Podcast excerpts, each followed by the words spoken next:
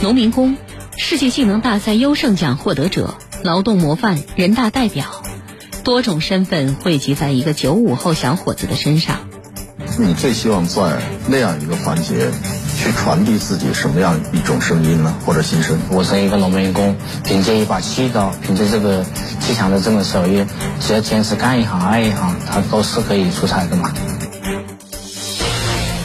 从面对一面墙开始，工匠精神助推他成长。我倒是不需要说记住我个人的一些成就，希望他们记住。要抓住这种机遇啊，然后去改变自己的命运嘛。从改变个人命运到希望改变更多人，社会的认可度啊，包括一些保障这一块，确实也会要考虑的。小气匠的大时代，铁坤马上讲述。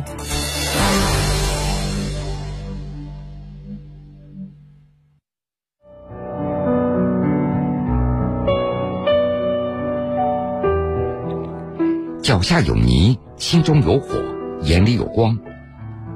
三月八号下午，全国人大代表、中国建筑集团九五后质量管理员邹斌，作为湖南代表团的唯一代表，在他履职期间第一次亮相两会代表通道。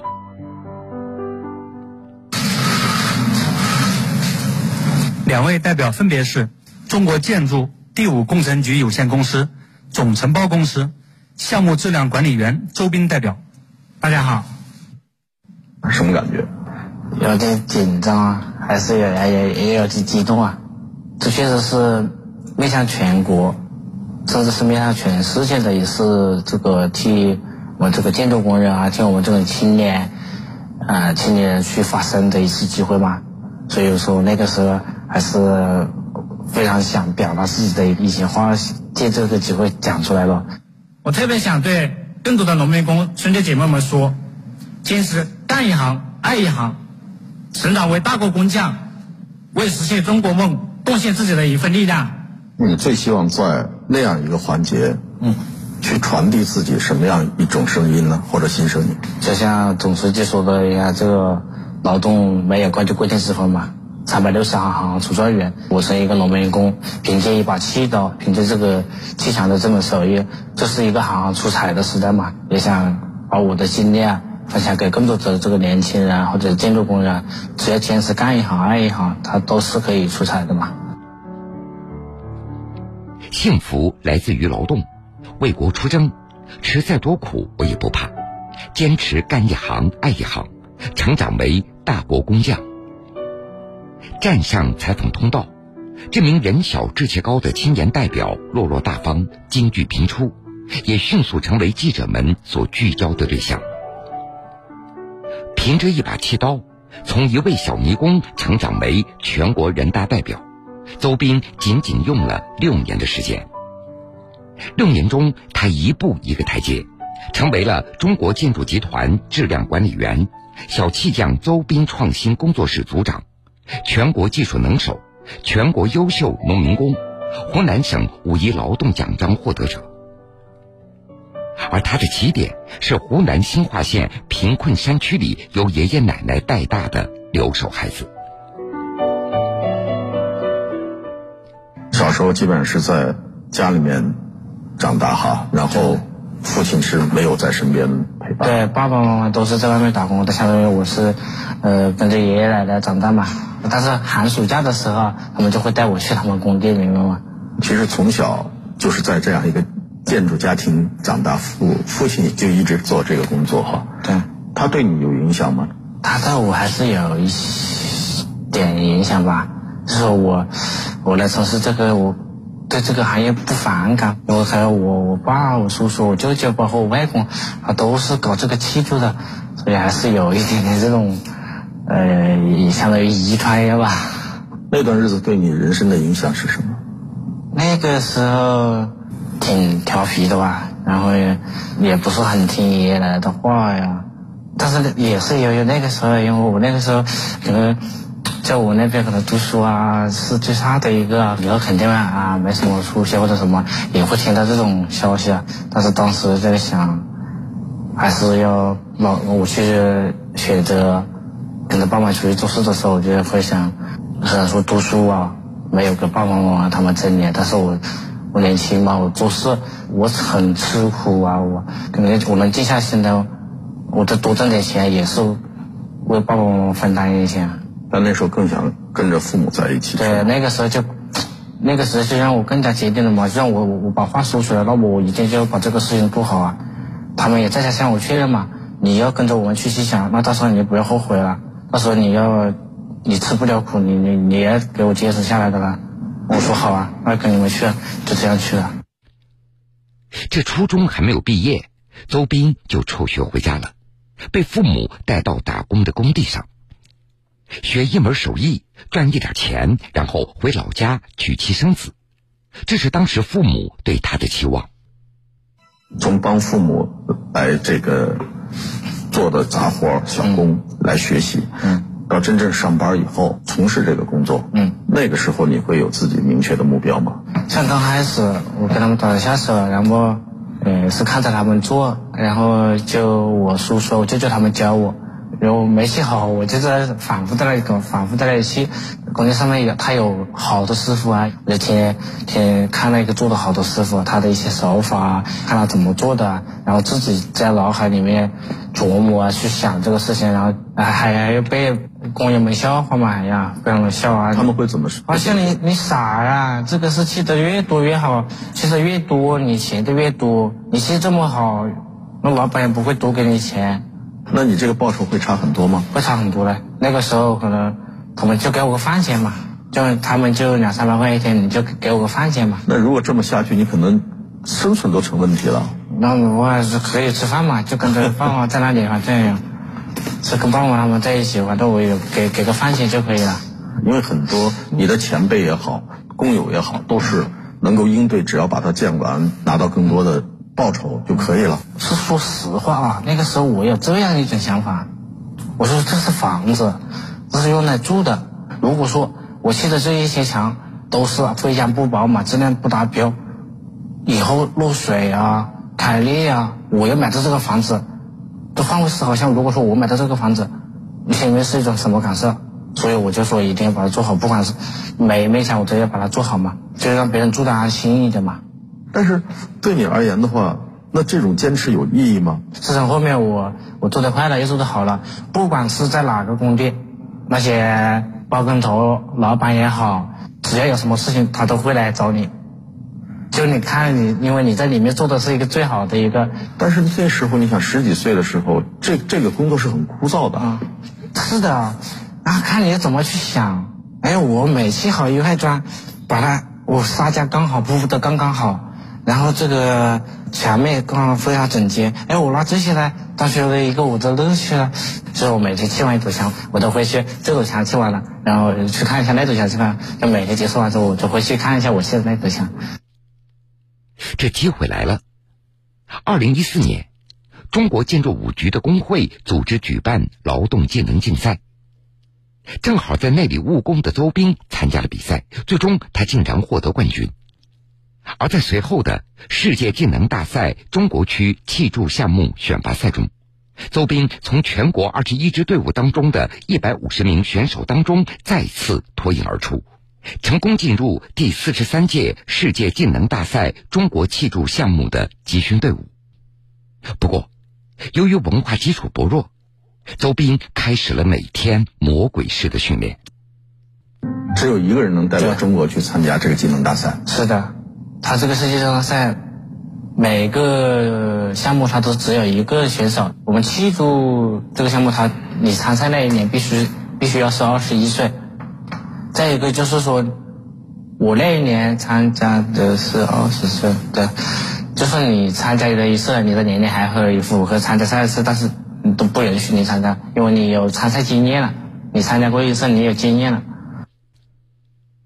世界技能大赛是最高层级的世界性职业技能赛事，每两年举办一次，被誉为世界技能的奥林匹克。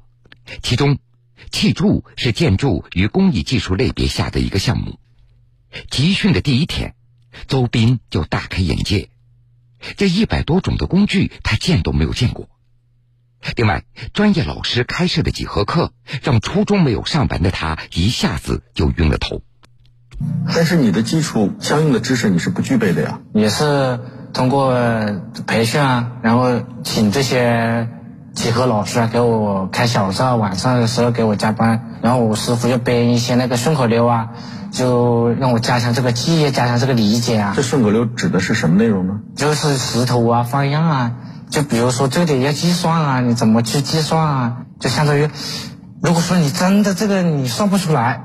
那你就大概估一下，我我真的这我也我也挺佩服我师傅的，他估的基本上八九不离十，可能就差一一两个好这样子。这是靠经验。对，他就让我天天拿着一个尺子啊，他就让我们看，天天看这个尺，你天天给我看看这个尺，一公分是好多，五个毫是好多，三个毫是好多，你去看那个尺子，形成肌肉的记忆。对，然后看完之后拿个笔拿个纸，你给我画一公分，你一公一公分的这个距离是好宽。五个好的距离是好看，那天天这样练，然后我们现在把那个手一放，然后他就去量，量量都不到，你就天天给我看，这就是不用计算公式也能够基本上差不多达到的效果是吗？对，但是你就加强你这个对这个公分是多少啊？加强这个记忆嘛，因为我基本上我们现在每一块砖的这个水平分配好，数线分配好，基本上都是一公分。这个方法虽然巧，其实下的还是笨功夫。对。那没办法，因为自己这个理论知识不行啊，但是也靠通过通过这这个这个呢，加强自己的这个记忆啊，我只能用这些笨方法来。一年多的培训，枯燥辛苦，不过周斌他都坚持下来了。二零一五年八月，他成为第四十三届世界技能大赛中国队当中唯一参加砌筑项目的选手。其实，在比赛的过程中。你要是代表一个行业、一个领域、一甚至一个国家去比赛的时候，那个压力应该是还是应该很大的。对，那个压力确实很大。当时我们比赛是在巴西圣保罗，呃，第一个作品是去去的是那个巴西踢足球比较有名的那个贝贝利的球衣，他的那个那个球衣它是十号嘛，但是它上面还有一些字母，那些字母真的要很用心的去把它。画出来切割好才能够做到比较美观嘛，就这里还是给呃我带来的一些非常大的这个这个挑战了。其实你们要真的比赛的话，其实砌的这样的一个墙是很有艺术感的。对，就比如嗯，像还有我们还有一个作品就是巴西的一个足球，在墙上面系一个足球。如果是那些理论知识不晓得，你这个它的直径半径你你都不晓得，你怎么能够把这个。球它是个圆的，你怎么把它系得圆？到时候你砌砌砌成一个橄榄球去了，你这跟这个图形上面它不对了嘛，对吧？在第四十三届世界技能大赛上，周斌获得了砌筑项目的优胜奖，实现了中国在这个奖项上的零的突破。为此。中国建筑五局破格录取他为项目质量管理员，并成立了以他的名字命名的小砌匠邹斌创新工作室，由他担任工作室的组长，带领全员来提高工作品质。拿了这个奖之后回去和父亲会怎么讲？因为他也是这行业的老前辈。嗯，他不会讲什么的，他这很朴实的，他也没有什么多话。他只要说你拿来拿来就可，我拿来可以啊，就可能就是简单一点。就是做质量管理员之后，那怎么适应新的岗位呢？就是要加强自己的这个理论学习啊，包括这个理论知识啊。因为以前可能就像说了，以前只懂这个细度这一块嘛，那其他的工序你要去加油学习啊。慢慢慢的开始，我就整到了这个钢筋混凝土模板、气体装饰装修都可以。呃，管了。农民工，世界技能大赛优胜奖获得者，劳动模范，人大代表，多种身份汇集在一个九五后小伙子的身上。你最希望在那样一个环节去传递自己什么样一种声音呢？或者心声？我是一个农民工，凭借一把细刀，凭借这个砌墙的这门手艺，只要坚持干一行爱一行，他都是可以出彩的嘛。从面对一面墙开始，工匠精神助推他成长。我倒是不需要说记住我个人的一些成就，希望他们记住，要抓住这种机遇啊，然后去改变自己的命运嘛。从改变个人命运到希望改变更多人，社会的认可度啊，包括一些保障这一块，确实也会要考虑的。小气匠的大时代，铁坤继续讲述。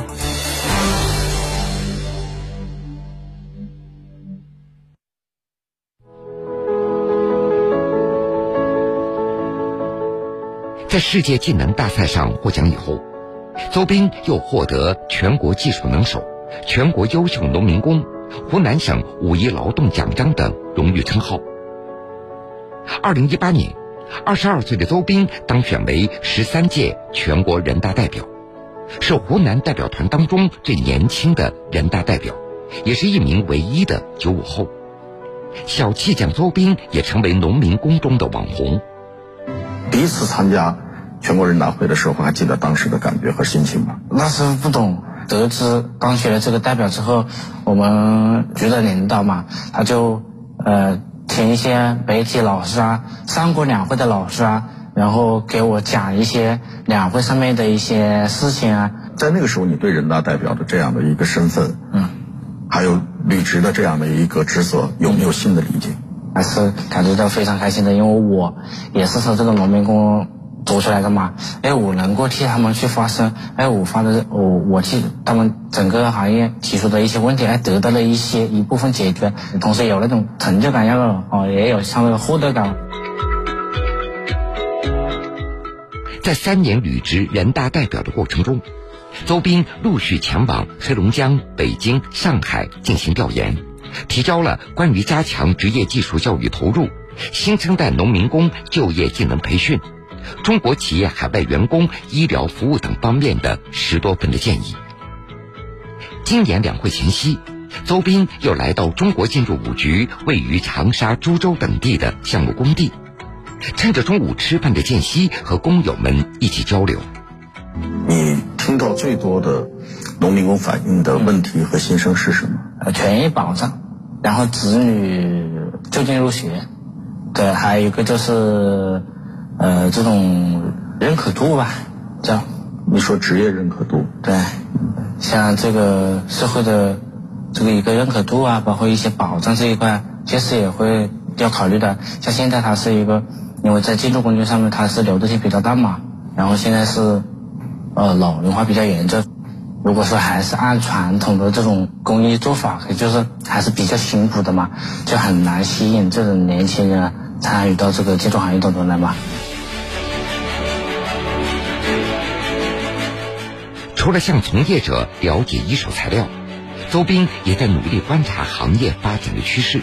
通过中国建筑集团参与的疫情期间武汉火神山雷神山医院建设，邹斌还看到了装配式建筑未来的前景。根据自己多方调研出来的信息，今年两会，邹斌提出了推动农民工向产业化工人转型的建议。鼓励并且促进农民工群体成长为高技能人才和大国工匠。十三届全国人大代表、中国建筑集团质量管理员邹斌，凭借过硬的技术，从农民工成长为大国工匠，为实现中国梦贡献自己的一份力量。如果说想推进这样一个农民工向产业工人转换之后，会对这个行业带来什么？这个装配式建筑呢，它是这样子，相当于是在工厂里面就把一些混凝土啊、这个钢筋绑扎呀、模板拼装啊，这些都是在这种工厂里面把它做好。做好之后，然后就用到这个工地现场去直接拼装就可以了。这种工厂里面肯定比工地现场的环境也更好一些，才能愿意吸引这种年轻人参与到其中来嘛。你对自己？未来的事业规划还有什么样的一个要求和追求吗？我针对这样去提高自己的这个文凭，然后我自己也是在考这个本科嘛。我首先我肯定会确保我这个手艺不能丢，这是我一个吃饭的一个东西。我会借助我们呃中建集团五局的这个平台分享我的成长经历哈，包括我的履职经历也好，包括我的一些比赛经历也好，我也会继续去做这些。因为好多时候啊，我自己心里还非常清楚，你你让我把这个做好的事情，哎，很完美的讲出来，我就对我有点挑战了。所以可能未来，你还是希望人们能记住一个专业的砌筑工。但是我我倒是不需要说啊，哪些人记住我个人的一些成绩或者什么，希望他们记住要抓住这种机遇啊，然后去改变自己的命运嘛。也希望有能更多的也这个新一代的农民工也能对从你身上汲取这样的一种力量。